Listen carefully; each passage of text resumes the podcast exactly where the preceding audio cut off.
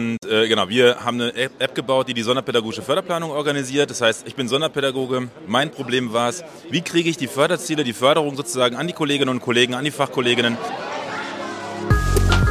Kreide KI Klartext, der Vorwitz-Podcast rund um Schule und KI mit Diana Knodel und Gerd Menge. Hallo, liebe Freunde von Kreide KI Klartext mit einer neuen Teaser-Folge, mit dem Pitch der Woche, aber auch wen wir nächste Woche erwarten dürfen oder wen ihr nächste Woche erwarten dürft. So ist es richtig. Diana, dürfen sich unsere Zuhörerinnen und Zuhörer freuen? Absolut. Also ich freue mich total äh, über unsere Gästin.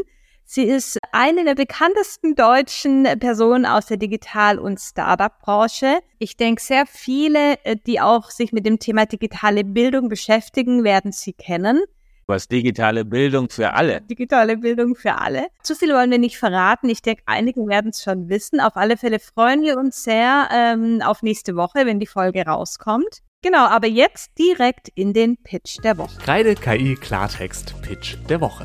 Heute wieder Kreide KI Klartext Pitch der Woche und es geht ja um die Schule der Zukunft und es geht auch darum, AdTechs bekannter zu machen, aber auch Social Impacts und jetzt steht neben mir ein Entrepreneur, ein Teacherpreneur, denn er ist selber Lehrer, Frido Scharf, der mit Splint am Start ist. Frido, herzlichen guten Morgen. Ich nehme wieder beim Deutschen Schulleiterkongress auf, wir produzieren so ein bisschen vor, auch wenn wir vielleicht ein bisschen später senden. Aber Frido, wie geht's und was bietet ihr an?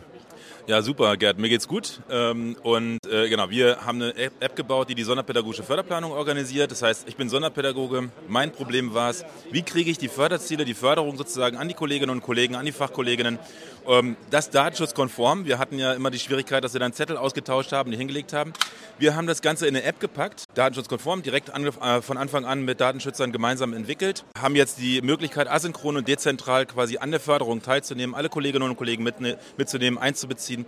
Und äh, genau, das machen wir. Jetzt erfolgreich in äh, Niedersachsen vor allem, Nordrhein-Westfalen, äh, Berlin, Brandenburg, allen Bundesländern Schleswig-Holstein. Und genau, immer mehr Schulen, die sich dafür begeistern und uns unterstützen, weil wir uns auch als erweitertes Kollegium sehen. Das, was an Erfahrungen sozusagen in die App eingespeist wird, das steht allen Kolleginnen und Kollegen überall anders auch zur Verfügung. Und so ähm, genau, versuchen wir die chancengerechte Bildung ein bisschen erfolgreicher und besser zu machen in Deutschland. Okay. Startups haben suchen immer nach Lösungen. Und man hat eine Lösung oder man hat ein Problem verifiziert. Und du hast es so ein bisschen jetzt schon angeteasert. Was war eigentlich das Problem, was du gesehen hast als Lehrer? Also mein Problem war als, als Lehrer, ich bin Klassenlehrer gewesen, Teamleiter, Sonderpädagoge.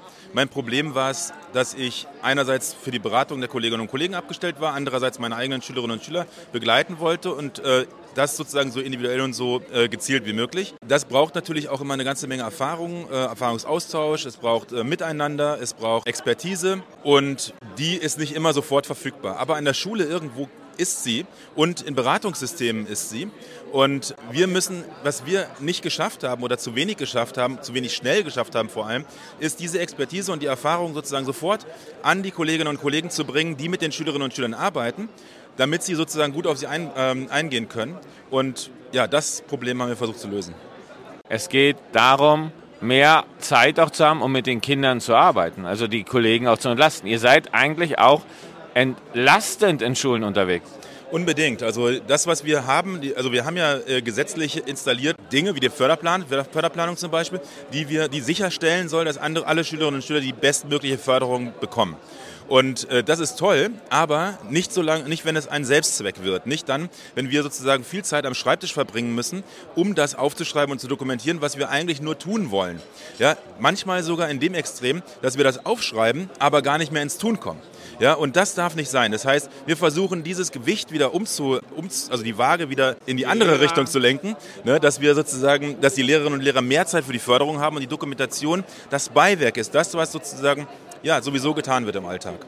Die Dokumentation ist natürlich trotzdem wichtig, weil natürlich davon ja auch Förderung für die Schule abhängt. Man hat Nachweispflichten, da geht es um Gelder, Bürokratie, mhm. aber ihr seid Bürokratie entlastend und gleichzeitig könnt ihr die gesetzlichen Vorgaben äh, den Schulen dabei helfen.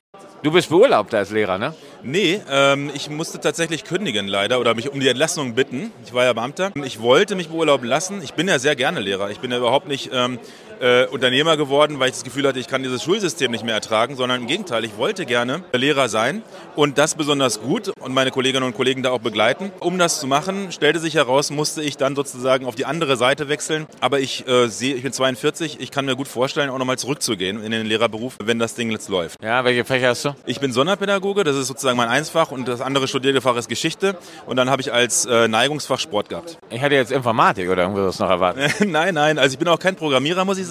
Ich habe das Glück gehabt, mit einem Freund zusammen zu gründen, der Programmierer ist. Ich, ich bin sozusagen für die Idee, für die Konzeptionalisierung zuständig. Die Programmierung darf ich äh, netterweise abgeben. Wenn du jetzt mal so beide Leben vergleichst, Unternehmertum und Beamten, was fällt dir auf? Also ich muss sagen, ich bin erstaunt gewesen, wie anspruchsvoll und äh, zeitintensiv und belastend sozusagen äh, auch der, der Lehrerberuf ist, auch im Vergleich zum, zum Start-up, wo man ja eigentlich äh, genau für alles verantwortlich ist und alles machen muss. Ich bin weniger gezogen, get, sozusagen, ne, äh, get, getrieben im Startup, kann mehr entscheiden sozusagen, was ich machen will. Das ist grundsätzlich befriedigend. Was natürlich fehlt, ist auch einfach der Kontakt zu den Schülerinnen und Schülern, die Kolleginnen und Kollegen im Alltag zu begleiten, sozusagen da auch die, den längeren Impact zu haben. Aber was toll ist, ist, dass wir, dass wir sozusagen kleine Veränderungen machen können und dann direkt jetzt also bis zu 2000 Schulen erreichen. Ne? Das ist natürlich auch eine tolle Sache. Also insofern wiegt sich das so ein bisschen gegenseitig auf, aber beide Berufe sind toll. Wie finanziert ihr euch? Wir haben uns zuerst alleine äh, finanziert, dann haben wir einen äh, Invest von ähm, KLI bekommen, also von Klett. Da, die sind jetzt auch äh, mit drin mit 25 Prozent. Und jetzt finanzieren wir uns aber schon quasi über die äh, Lizenzen, die wir verkaufen, also über die Schullizenzen, Landeslizenzen, die wir äh, verkaufen und darüber finanzieren wir uns mittlerweile ein Team von 26 Leuten. Ah, krass. Ich glaube, weil wir das erste Mal telefoniert haben vor drei oder vier Jahren, da warst du noch alleine unterwegs. Ja, genau. Das ging äh, rasend schnell und wir merken auch, das ist, das ist gar nicht so einfach. Ja, das hat viele Herausforderungen. Aber das Tolle ist, wir ziehen halt wirklich motivierte Leute, die Bock haben, die Bildungswelt besser zu machen. Ähm, auch ehemalige Lehrerinnen und Lehrer. Das ist ein tolles gemeinsames Arbeiten, weil wir alle äh, auf, der, auf, die gleiche Sache hinarbeiten. Ja. Ich frage dich mal als Lehrer, aber eben doch als Sonderpädagoge, obwohl es kein sonderpädagogisches, sondern allgemeinpädagogisches Problem ist, die Lage und mentale Gesundheit, die sich ja nach Corona nochmal drastisch verändert hat. Spürt ihr das in euren Anfragen auch? Ja, also das ist, denke ich, auch das, ähm, was so ein bisschen der Treiber ist, warum Schulen sich äh, für uns entscheiden, weil die Pflicht natürlich da ist, sie bleibt. Und nicht nur die Pflicht, sondern auch das Gefühl, der Wunsch sozusagen den Schülerinnen und Schülern besser gerecht zu werden. Da unterstützen wir ja. Das ist leider sozusagen natürlich auch unser Erfolg, dass, äh, dieses, ähm, dass die, äh, die Ausstattung des Schulsystems äh, so schlecht ist.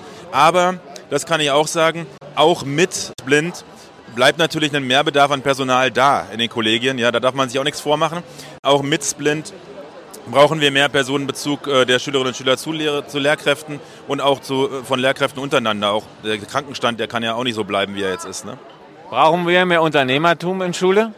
Ich glaube, wir sind, wir müssen uns als Lehrerinnen und Lehrer mehr, als Unternehmer begreifen. Wir sind es nämlich eigentlich. Also ich merke gar keinen so großen Unterschied sind täglich mit, äh, mit neuen Problemen äh, äh, befasst. Wir haben wir müssen immer umswitchen, wir müssen flexibel sein, wir müssen agil arbeiten.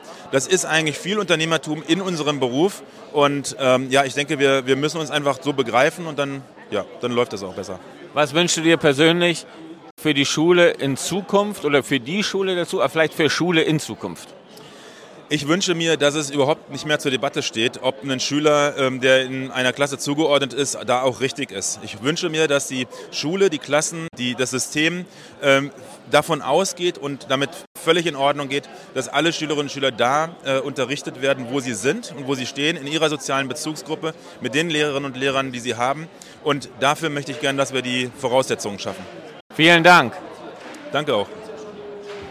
Ja, und wer mehr von euch erfahren will über Frido, dem empfehle ich den Podcast Edu Visionaries mit Madita Heubach, Robin Josef und Jovinda Hima. Unbedingt reinhören. Und ein zweiter Tipp noch. Für alle, die jetzt richtig Spaß haben an digitalen Angeboten, die sollten unbedingt den Phobits Adventskalender abonnieren. Auch den Link packe ich euch in die Show Notes. Den könnt ihr völlig kostenfrei nutzen. 24 Überraschungen. Da sind viele KI-Tools dabei, da sind Neuigkeiten mit dabei, vielleicht auch mal was aus unserem Podcast. Schaut rein, lasst euch überraschen und jetzt bis bald, bis nächste Woche, wenn es wieder heißt Kreide KI Klartext mit unserer Überraschungsgäste. Kreide KI Klartext, der Vorwitz-Podcast rund um Schule und KI mit Diana Knodel und Gerd Menge.